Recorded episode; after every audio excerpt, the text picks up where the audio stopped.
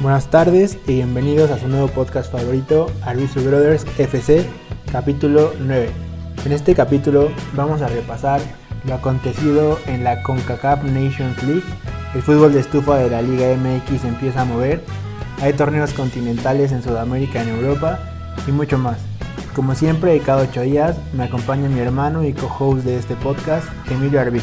¿Qué tranza? Pues buenas tardes, noches, días, no sé a qué hora estén escuchando, pero bueno, ahorita al momento son noches, su lunes de podcast. Y vamos a estar hablando como siempre del fútbol y de... ¿Qué hubo? ¿Qué, qué fue? ¿Selección? O sea, hubo selecciones, fichajes, Oh, sí. Pues bueno, ya saben, de distintos temillas. Y del mucho más. fútbol.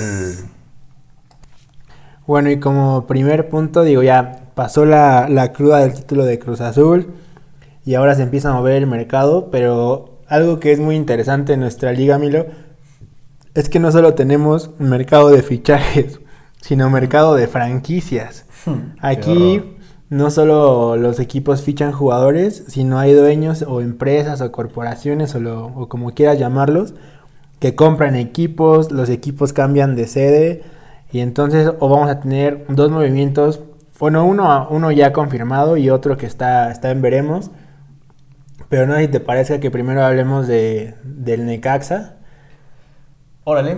Eh, bueno, como noticia amigos, el, el Necaxa fue adquirido en una minoría de acciones. La familia que es dueña del Necaxa conserva la mayoría de las acciones, pero el otro tanto de acciones lo compró un corporativo de, de inversionistas en los que resaltan gente famosa como Eva Longoria, Kate Upton, Mesut Özil y creo que por ahí un beisbolista. Es decir, gente de, muchos dólares que están adquiriendo una, un tanto del Necaxa, con lo que Necaxa va a garantizar que van a tener más inversión y más presupuesto para fichajes del que han estado teniendo. ¿Cómo ves esa parte, Milo? Pues está, está bien por, o sea, por el Necaxa, porque van a tener un, un ingreso más, más fuerte. Pero por ahí hay un, hay temilla raro, ¿no? Que algo así como de criptomonedas o algo por el estilo, que es lo que está poniendo como el pero la liga. Es que ahí el tema es que estos inversionistas, como son gente de redes sociales y son tipo influencers también, empezaron a compartir como la noticia de que habían adquirido a un club en México. Pero una de las publicaciones, creo que la de Mesut Özil, puso un link en el que mandaba una página en la que se llamaba Club Necaxa NFT, una, una cosa así, en la que la gente podía o estaban subastando el 1% de las acciones que habían adquirido mediante NFTs, que parece va a ser el, el comercio del futuro. Que ahorita, si quieres, nos explicas un poco qué son los NFTs. Pero realmente lo, lo que causó cierto revuelo es que la Liga MX, la página oficial, puso un comunicado que no estaba dentro de los estatutos de la liga que se pueda como vender o revender las acciones a terceros, ya que tiene que ser aprobado por la asamblea de dueños. Y por ahí eso va a estar la discusión, no creo que pasen más que lo aprueben la, la asamblea de dueños, pero digo como la, la noticia o el tema que pudiéramos estar aquí hablando es que parece ser que viene el futuro de la Liga MX. Van a empezar a llegar inversionistas extranjeros, sobre todo dinero estadounidense. Y no sé, tal vez estamos hablando de una segunda MLS. Pues mira, yo, yo creo que mientras la liga crezca, está bien. Eh, que mejore tal vez el- la calidad de jugadores que llegan y quizá poner un poco más a, a nuestra liga en el mapa. eh, porque bueno, en Europa pues no, no podemos compararnos todavía por allá. Y sí, pues realmente los inversionistas estadounidenses pues ay, nos pueden hacer un poco más similares a su liga, creo yo. Que eso no me gustaría porque, no sé, no, no me gusta la MLS. Pero bueno, digo, parece ser que va a ser el, futuro de nuestra, de nuestra liga con un poco de inversionistas, no necesariamente extranjeros, pero es un poco también de lo que hemos estado acostumbrados en, en nuestra liga, empresas fuertes que adquieren equipos y que le van a inyectar un capital. Pero quién sabe, quizá vamos a estar hablando de que el Necaxa se convierta en un protagonista de la liga cuando realmente era un equipo pues ¿qué, qué, cómo podemos definir al Necaxa? Como que ni de aquí ni de allá. De medio tabla. Pues es algo como lo que pasó con Tigres en su momento, ¿no? Sí, digo, Digo, no- no y realmente extranjera. todos, o sea, Monterrey, Pachuca, Tigres, Exacto. son equipos que a raíz de una inversión, no necesariamente extranjera, sino de una empresa fuerte, se capitalizan y empiezan a competir un poco más. Entonces digo, realmente sería importante como dar nada más un breve... Digo, no, no me quiero sentir experto, amigos. Si alguien de, la, de nuestra audiencia tiene una explicación mejor de los NFTs, será bienvenida. Pero bueno, va a ser un tipo como de criptocomercio, un poco parecido a las criptomonedas, en la que se le da cierto valor único a un bien. Es la primera vez que yo escucho que se le da un NFT a algo como de acciones, porque realmente lo estábamos viendo más en como arte digital, que se le da, como digo, para aterrizar el concepto, es como para verificar que un, un artículo es único. Entonces el creador le brinda un código digital, el cual lo hace único. Pero si trasladamos eso a una acción, pues te vas a hacer como tener la parte del Necaxa original que te la están brindando los dueños. Y es un concepto súper moderno y que poco a poco nos vamos a ir acostumbrando a él, pero pues suena novedoso y parece que para allá va el comercio en general y ahora se está aterrizando al mundo de los deportes. Pues ya estamos en el futuro, creo, ¿no? Creo que el futuro nos ha alcanzado. Como tú dijiste, seguramente esto va a ser pues la tendencia ya como tal en general a tanto a deportes como a economía, todo, todo ese, ese, ese show. Y bueno, seguimos con, con el mercado de fichajes de equipos, que parece ser que la, la ficción, no, la realidad va a superar a la ficción. Creo que, si no es que todo el mundo vio la serie, por lo menos todos supimos de ella. La serie ori- original de Netflix con producción de la familia Alarraqui, Club de Cuervos, en el que digo, ¿viste la serie? Vi la primera temporada y parte de la segunda. Qué bueno, digo, a grandes rasgos la serie trata de cómo funciona el mundo del fútbol, en la que una familia tiene un equipo de fútbol y demás. Pero lo interesante acá, Milo, es que el Atlético de San Luis, que hasta el torneo pasado tenía inversión del Atlético de Madrid, que era parte del como del compilado de equipos del Atlético de Madrid, parece ser que no les agradó cómo está funcionando la Liga Mexicana y se quieren salir. Entonces, en esta venta de franquicia, el- los Alarraqui alzaron la mano y ellos tienen los derechos de la marca como tal de De Club de Cuervos. Entonces te- tendrían toda la, todo el derecho de ponerle ese nombre. Pero ahí es donde entra el debate. ¿Tú qué opinas? Te paso la bola. Estaría, estaría chistoso. Jamás, jamás pensé que podría ocurrir algo así. Es como si el equipo donde jugaban estos de Rudy Cursi llegara realmente a la liga, o sea, a la real.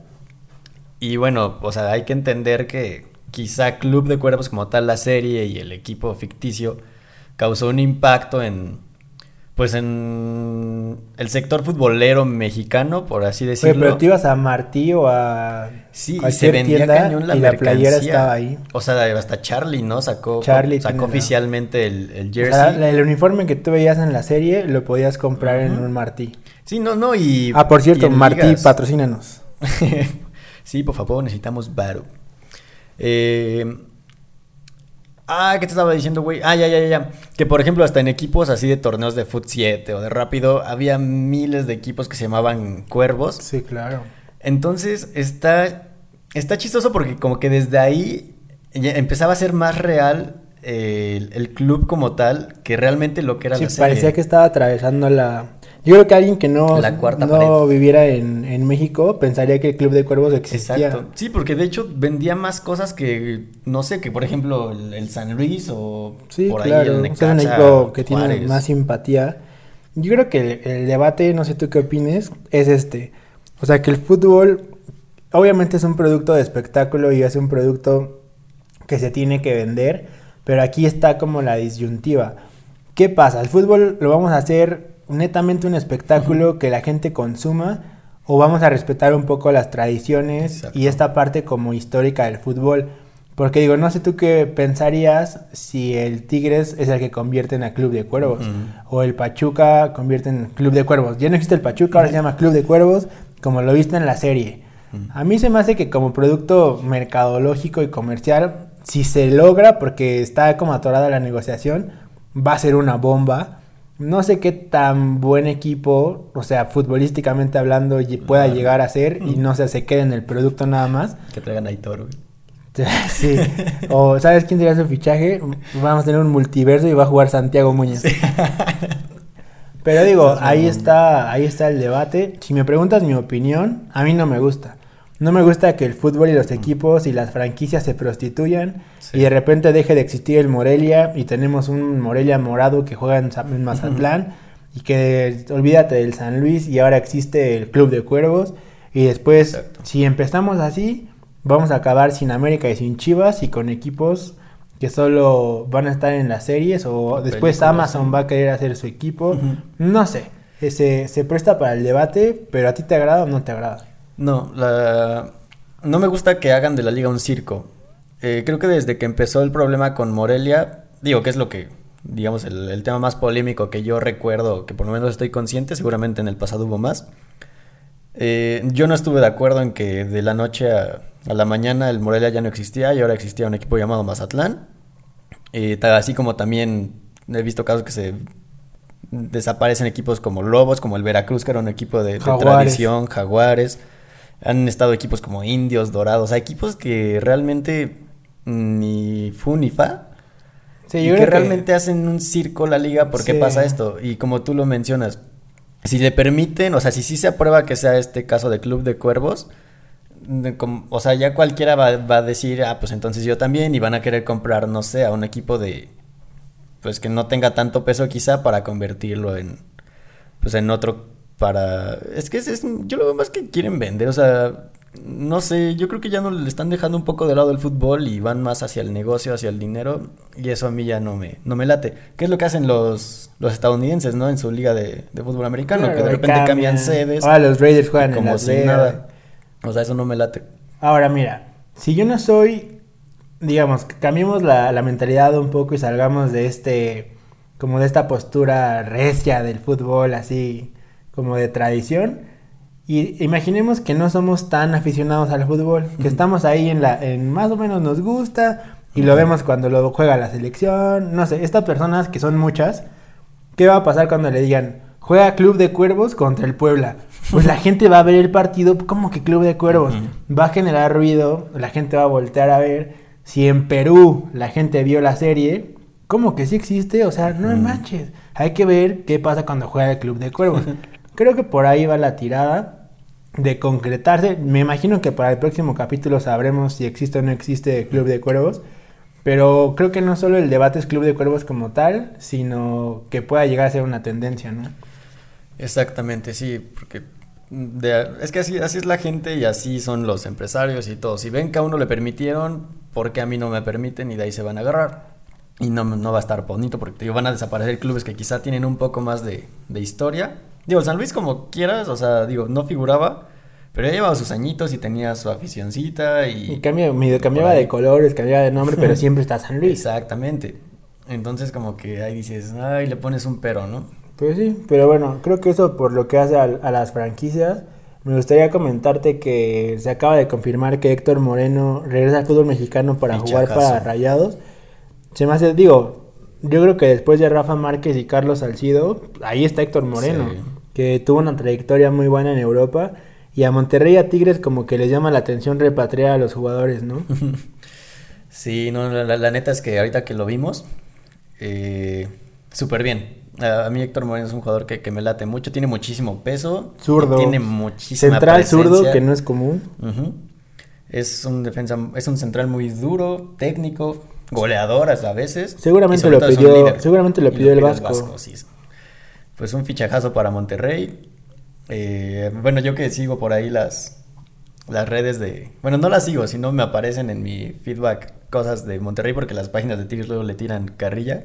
Siempre están ahí. Bueno, últimamente están pues molestos como con la directiva de que no fichan a gente interesante o de renombre. Y yo creo que bueno, ya Héctor Moreno pues no le puedes decir nada. O sea, es un crack. Digo, ya no es tan joven tal vez, pero es un crack. Y yo creo que el fútbol de estufa se seguirá moviendo.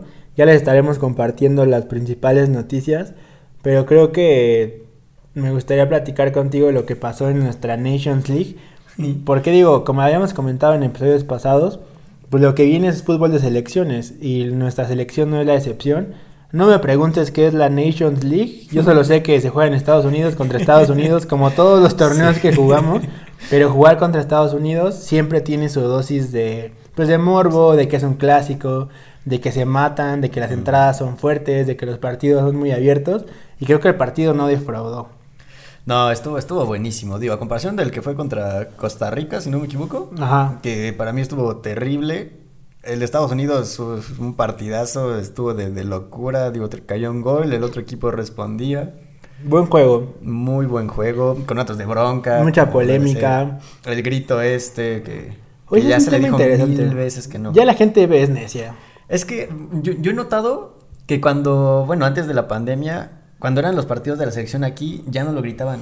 Es que es bien diferente el público que le va a la selección aquí que el Que que vive en. Estados Unidos. Es diferente. Sí, no, sé realmente qué es lo que cambie, pero aquí no, ya no lo hacen. Y allá pasó contra Costa Rica, lo gritaban, lo gritaban, se puso el partido, bueno, se paró el partido y contra Estados Unidos otra vez y otra vez una panar. o sea, Yo creo que ese que tema a- sería bueno tocarlo en un podcast de intermedio porque tiene para, para mucho de calar. Seguramente lo vamos a sacar, amigos. Bastante debatible. Pero bueno, salió el grito. O sea, el partido tuvo de todo. Sí, no, estuvo, estuvo, estuvo buenísimo, digo. Lástima que México perdió, Pero ni se lo reprocha. pero estuvo bueno. Se definió, amigos, por dos penales en tiempo extra, uno por bando. El de Estados Unidos lo metió Pulisic y el de México, que era el empate, le tocó... Capitán América. Ah, sí, Capitán América Steve Rogers. Ah, y, el, y el de México le tocó a Guardado y le tocó fallarlo. No se lo reproche, Guardado es un jugador muy, se ha muy matado por la importante. selección. Oye, pero ¿qué onda con, con cómo revolucionó el equipo con Lainez? Mira, yo creo que hay que ir como sacando jugadores y determinando quiénes sí cuentan. Que se vaya Antuna, güey, por favor. Antuna que se vaya, que se vaya el Chaca Rodríguez. Sí, no, no, terrible. Que Charlie, a, a Chaca Rodríguez, malo. Y Charlie Rodríguez le falta. Yo creo que tienen para más, pero le falta. Yo creo que tiene que ser titular Laines. Tú viste a Laines bien, ¿qué viste de Laines? Yo también lo vi muy bien. Es que Lainez en un minuto revolucionó el juego Hizo por gol. completo, le dio juego al Chucky. Se complementaron. Y es que los dos son rapidísimos, entonces está, está increíble cómo se complementan. Pero Lainez bien, o sea, digo, a pesar de que no juega quizá tantos minutos en el Betis, Se está súper enganchadito Sí y se, se, ve que sí trae se Europa, nota güey. quién juega en Europa, Ey. se nota mucho. Mira, yo creo que destacados, Ochoa siempre es muy regular con la selección. El Chucky es nuestro mejor jugador por El Chucky es un mucho. crack. Eh, Tecatito Corona, cuando las lesiones se lo permiten, es muy bueno. Me gusta Héctor Moreno, que hablábamos de que fue a Rayados. Me gusta Luis Romo de Cruz Azul, que se ve que viene, que viene enganchado por el título. Me gustó Laines. Herrera siempre es constante. Y por ahí hay unos altibajos. Ah, bueno, Néstor Araujo es calladito, pero, Araujo estuvo bien. pero juega bien. Y yo creo que, bueno, también Gallardo, no vi el Gallardo de siempre. Estuvo como... No, estuvo, estuvo muy flojo. Y yo como extrañé a Jiménez. No, y me Pero parece que el Tata Martino también, o sea, es que no tenemos otro centro No. delantero. El otro sería Chicharito, que Pero parece que está recuperando Pero yo nivel. creo que ya no es opción. Yo creo que lo que le pasa al Chicharito, y no sé qué ustedes opinan amigos, es que ya se peleó con los directivos. Chicharito ya se pelea con todo el mundo. esa actitud que trae y le está no- no le afectando porque no lo van a convocar, porque ya estar haciendo grilla en el vestidor. Entonces yo creo que ya no va a ser, pero no tenemos más centros delanteros. Si esa es la bronca que no hay más. Te digo qué pienso que va a pasar. Porque los últimos goles fueron de Chucky. Sí, el Chucky. Y el Chucky no es un 9. Que juega de nueve a veces, pero no es. Te decía que adivina qué, qué va a pasar. Que tú. Que este va a ser mi, mi pronóstico. Que van a convocar a Funes Mori. Estaría bien. Ya acomodó sus papeles para la naturalización. Y se me hace que lo van a llamar. No estaría el pedo. Yo creo que estaría bien. Mientras recuperan a Jiménez y tener esos dos delanteros son buenos. Yo creo que. Quería comentarte qué opinas. Que Estados Unidos parece que cada vez se nos acerca más y por momentos nos rebasa. Sí. Ayer de los 11 titulares de Estados Unidos, 10 juegan en Europa. y no juegan, en- digo, con todo respeto, no juegan en el Betis, no juegan en el Nápoles. No, no, Juegan equipo en el. Bayern, en Barcelona, en Juventus, en Dortmund. Entonces me parece que Estados Unidos tiene un proyecto a largo plazo que México está muy a tiempo de recomponer el camino o si nos van a pasar. No, sí, sí. Este, por momentos sí se vio. un- Es que el- es el proyecto, desde los Porque agarran chavitos, es es un proyecto serio que yo creo que la Federación de, de Fútbol de allá es como de, a ver, o sea, yo me los imagino así, o sea, este, ya- este ya es pedo mío, o sea, y así sentaditos en la mesa y así, de acá, de este año, tal año, Dirían, ¿qué se va a oh, de este O sea, ¿cuál es el año a este año, ¿cuál es la meta ¿cuál es la meta? para el 2022? Seguramente sí. Y, y se ven los Y resultados. aquí van saliendo nada más. Y aquí, es que aquí no le dan como seguimiento. Digo, afortunadamente el Tata mm, lleva por lo menos una estructura, ¿no? Jugadores que ya llevan jugando regularmente juntos, constantemente y así. Que cosa que se perdió con Osorio. Sí. Osorio, Osorio es un tropiezo ahí horrible. fue un, como que un... un retroceso. Ajá, un retroceso. Asqueroso. Se güey. perdieron cuatro años de muchos jugadores.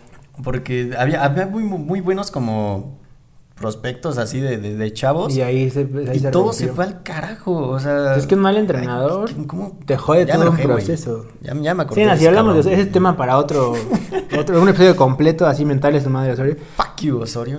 O sea, pero ¿sabes cuál es la...? Digo, estoy de acuerdo contigo, pero ¿sabes cuál es la diferencia de entre Estados Unidos y México?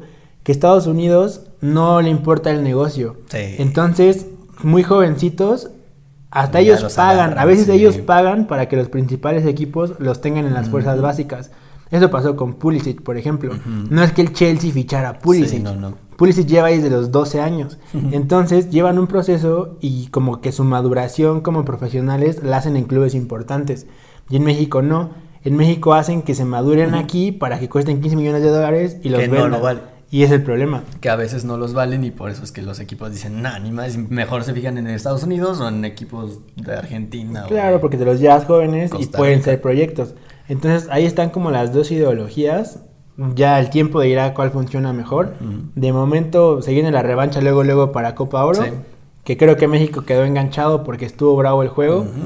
Y creo que estuvo parejo. O sea, fueron decisiones arbitrales. Una Sí. la metió, una la falló y ya está.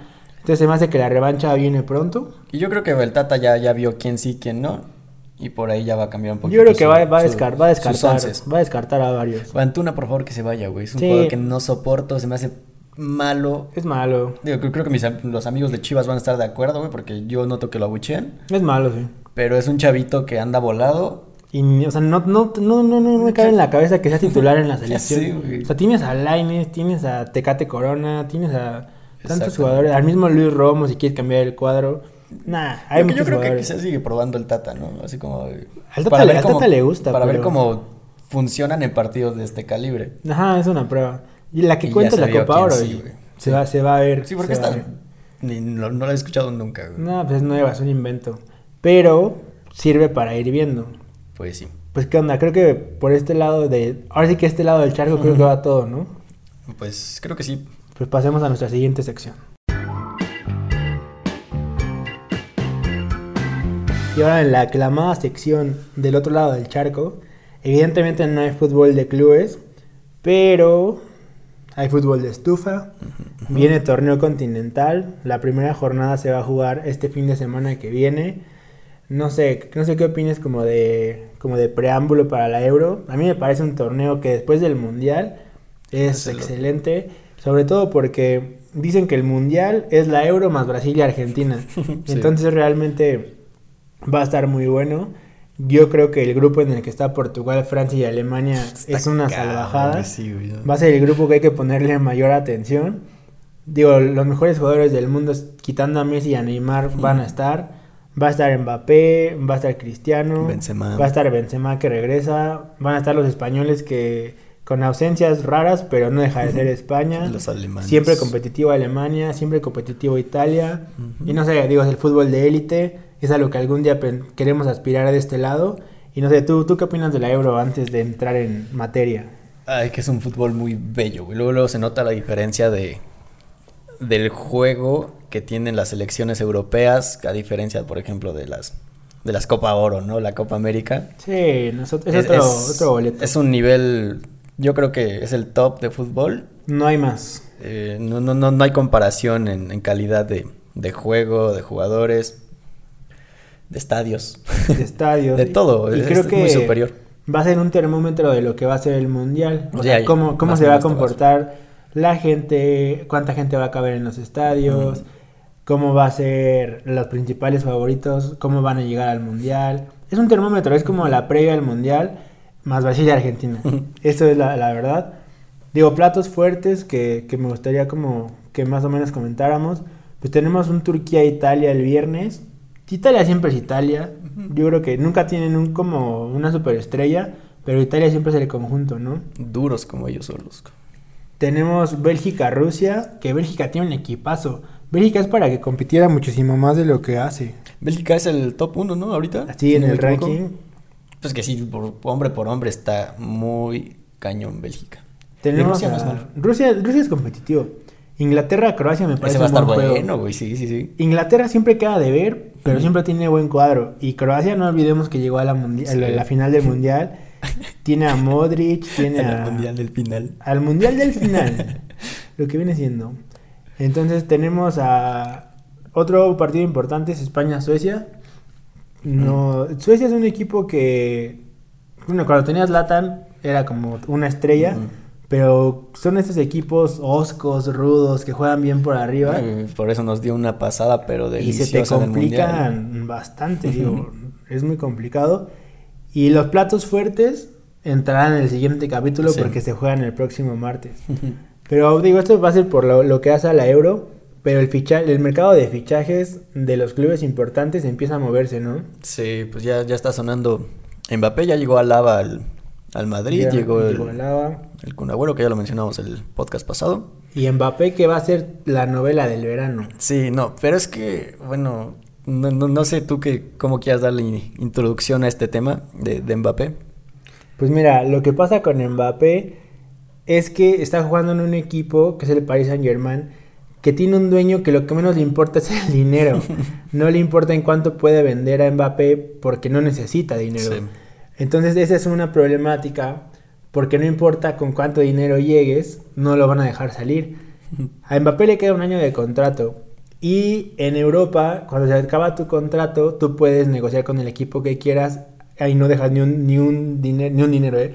ni un euro en el club en el que estás.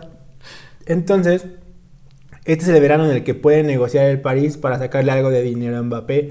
Si no si no lo vende ahorita y no renueva su contrato para la, el año que viene, sale gratis. gratis. Entonces creo que por ahí está la como la jiribilla del asunto y es donde se quiere aprovechar el Madrid. Creo que es claro entre líneas que Mbappé se quiere ir, pero creo que ayer antier declaró al Calafi, que es el dueño del París, que Mbappé no sale, ni sale gratis, ni sale con pago. Sí, ni que Mbappé no se va a ir, o sea, pase lo que pase, Mbappé no se va a ir del, del París. No sé si viste que en, España fue trending topic el hashtag Free Mbappé. Fue dos días, ¿no? Entonces, la polémica en Europa se va a poner brava. Digo, ahí empieza otro tipo de debate que también estaría. Hay que ir anotando los temas para podcast solitos. Porque aquí como que cosifican al jugador, o sea, el Madrid y el, y el París están hablando de Mbappé como si fuera un bien. Sí, algo. Yo lo quiero, no sale, yo te lo compro, vale menos, no, eh, eh. Cuando lo primero que tendría que hacer es Mbappé, ¿qué quieres hacer? ¿Tú qué quieres? Digo, es un tema bien curioso porque aunque los jugadores son superestrellas y son millonarios y demás. Son personas. Son personas y yo creo que lo primero que tiene que preguntar el dueño del París es, ¿tú te quieres ir? Sí, porque imagínate, o sea, ahorita Mbappé ni siquiera está en, Francia, ¿no? Sí, anda y escucha esto, o sea, obviamente le llegó rapidísimo la noticia. Y tú como Mbappé, ¿cómo reaccionarías, güey? Sí, está, es, es o sea, es como de, ah, cabrón, o sea, es como de, güey, ahora me, quiero ir, ¿qué pedo? O sea, y ahora va a estar el tema en que Mbappé seguramente va a ser una temporada pues yo creo que sale. En rebeldía. Esto es nada más política de, del dueño para que el Madrid suelte más dinero. es claro que lo tienen perdido, pero pues ahí está, o sea, está, digo, seguramente diario va a haber noticias al respecto. No importa que esté la euro, los fichajes de los equipos grandes siempre están a la, a la vuelta de la esquina. Y digo, si quieres como para ir cerrando esta sección del otro lado del charco, si tuvieras que mojarte, ¿con quién te irías para la euro? Dime tu top 3. Yo voy Francia, Portugal. Portugal es calladito, pero trae buen equipo. Y quizá por ahí, si no ocurre una sorpresa, España. O sea, suena bien, digo, hay que recordar que eh, Francia, Alemania y Portugal comparten grupo. Entonces uno de esos tres no va a pasar la ronda de grupos. Entonces yo creo... Hungría va a ser líder de grupo, güey. Hungría va a ser campeón. La final va a ser Hungría-Escocia. Yo creo que queda entre... Macedonia. Entre Francia y Alemania queda el campeón. Con esto estoy dando por hecho que eliminan a mi bicho. Si me gana el corazón, yo quiero que Cristiano gane siempre, pero creo que tuvo la mala suerte de encontrarse con dos monstruos en el grupo. No, está asqueroso el grupo. Y creo que obviamente va a calificar Francia y Alemania en ese grupo y creo que hasta por ahí va a ser la final entre ellos. Creo que todos los demás van a ser competitivos, pero esos dos creo que sí comen aparte. Sí, sí destacan entre todos. Yo digo que Alemania todavía está euro no, está en cambio generacional. Sí, vamos a ver a Alemania hasta el Mundial. Sí. Pero me, en este podcast nos gusta mojarnos, así que... A veces la tiramos. Son, mis, son mis dos favoritos. Excelente. Vamos a una sección, un par de secciones sorpresas. Y bueno amigos, acabamos de tomar un crucero y regresamos de otro lado del charco. crucero, güey. Pero más abajo. que va a haber con toda la polémica, pero creo que se va a llevar a cabo. Que siempre sí se hace. Siempre se hace. No hay que entrar en polémicas de salubridad y políticas públicas. porque esto no es tema de. Qué propio. Este no es tema de, este podcast. No es farándula. No es, este es tema más de chismecito futbolero. Sí, no es dato chapoy feo. Sí, entonces se juega la primera jornada de la Copa América. Siempre interesante la Copa América. Tiene su encanto, es como la Copa Libertadores. Tiene su encanto, es un fútbol un poco más ríspido, pero también te encuentras jugadores de talla mundial. Sí, pues sí. Entonces yo creo que de no pasar nada extraño, de temas raros como de boicots, siempre favorito Brasil. No sé tú qué opinas. Sí, pues sí, es, en su casa y se motivan. Y, eh, Brasil creo que puede ser favorito. Digo, realmente partidos interesantes, todos son muy parejos. Argentina-Chile va a estar bueno. Argentina-Chile va a estar bueno. Hay rivalidad ahí. Y yo creo que Colombia-Ecuador puede estar parejo. ¿no? Ah, no está James, güey. No, no, ya no, no tenemos que decir calvo, hijo de puta. ya solitos no llevan a James. Hinche Zidane, güey, destruyó a James. Creo que ya, ya no sabemos qué está pasando. Digo ya, y lo bonito de este tipo de veranos es que en la mañana, o bueno, en la tarde temprana, por así decirlo, tenemos partidos de la Euro y después tenemos partidos de Copa América. Como Libertadores. Para los que tienen el servicio de televisión de paga, Sky patrocina. Sky patrocínanos. Van a tener mucho contenido. Me pico mosco. Entonces, digo, no, no quiero entrar más en Copa América hasta que empiecen los partidos porque no conozco mucho de Bolivia, por ejemplo, o de Venezuela. pero pues siempre va a estar interesante seguir a Argentina de Messi, a la Brasil de Neymar y Casemiro, y a una Colombia sin James. Una a Jamesito, James. Y ahora sí, a, James Rodriguez. James Rodriguez. Y ahora sí, si me permites el, el paréntesis, que sé que el podcast se llama Arbizu Brothers FC por Fútbol Club, pero creo que este fin de semana buena noticia, sigue siendo deporte, no vamos a, hablar de elecciones, ¿verdad?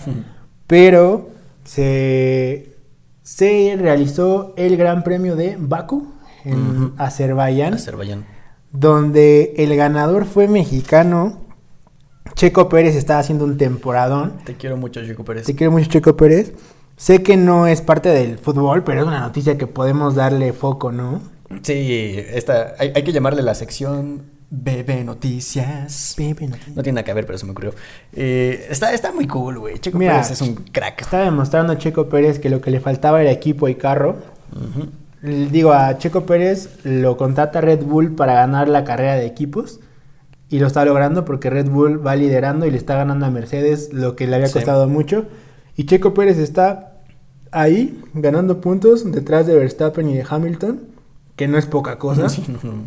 Esta vez le tocó ganar, le tocó... Digo, Verstappen tuvo ahí un incidente que iban a ser el 1-2 y Verstappen tuvo un incidente que que lo dejó fuera de competencia. Pero para ese tipo de momentos llevaron a Checo Pérez a Red Bull para, cuando Verstappen tenga un accidente o algo, Checo Pérez consiga puntos. y, no, solo consiguió puntos, ganó la carrera. Entonces creo que está demostrando de lo que está hecho Checo Pérez, que podemos tener deportistas como mexicanos en cualquier ámbito y pueden rendir muy bien. Y es un orgullo que Checo Pérez me parece que va a estar ahí en el top 3 cuando acabe la temporada, ¿no? Yo creo que sí, ¿eh? Eh, realmente está cumpliendo para lo que lo llevó Red Bull. Digo, yo no sé mucho de Fórmula 1, pero pues se, se entiende que Red Bull lo llevó para esto, para, para sumar puntos, para competirle ya directamente y con más chances todavía de ganarle a, a Mercedes. Que lo están haciendo, ¿eh? Y ahí está. Y digo, y Checo Pérez ganó bien, ¿eh? Porque luego hay unos que ahí andan diciendo, no, pero es que Hamilton hizo esto, esto. No, Nah. Hamilton fue detrás de Checo Pérez toda Y la por carrera y no una lo pasó. maniobra de Checo, Hamilton perdió el control. O sea, eh, fue un, fue un quite de capote. Hamilton dijo, me voy a matar. Fue como la It's been Sí. Adiós, Popo. Pues bueno, nada más quería como comentarlo. se, merecía hablar. Se ¿no? merecía una mención. Y pues bueno, Yo creo que va a amigos, ganar más. para ir cerrando este capítulo, pues nada, recordarles que va a haber mucha actividad de selecciones. Hay que estar pendientes en el mercado de fichajes y el fútbol de estufa y de franquicias, porque nuestro fútbol da para todo. Sí, no. ¿Te mojas con alguien de una vez de Copa América? Yo creo que si no hacen un tipo de boicot, voy con Brasil. ¿Y Yo- tú? Yo digo que porque este año está muy raro y han ganado equipos que no sé. Venezuela. Se la lleva Argentina, güey. Puede ser y que Messi se quite esa espinita. Ya que es como Sí, el Cruz ya, pobre ya. cabrón, ya que gane se algo en quite la selección, espinita. güey. Nada más recordarles que nos Mucho sigan en, en las redes sociales del podcast Arviso Brothers FC en la mayoría de ellas. Redes sociales Branda Arviso y Emilio Arviso. Emilio Arbizu, Emilio Milanesas en Twitter. Digo, no dejen de escucharnos, sigan reventando el podcast de reproducciones. Spotify deja de picarnos los ojos, Sí, eres muy grosero, Spotify. pero bueno, no nos canceles. ¿Algo más, Milo? Creo que nada más, amigos. Bye.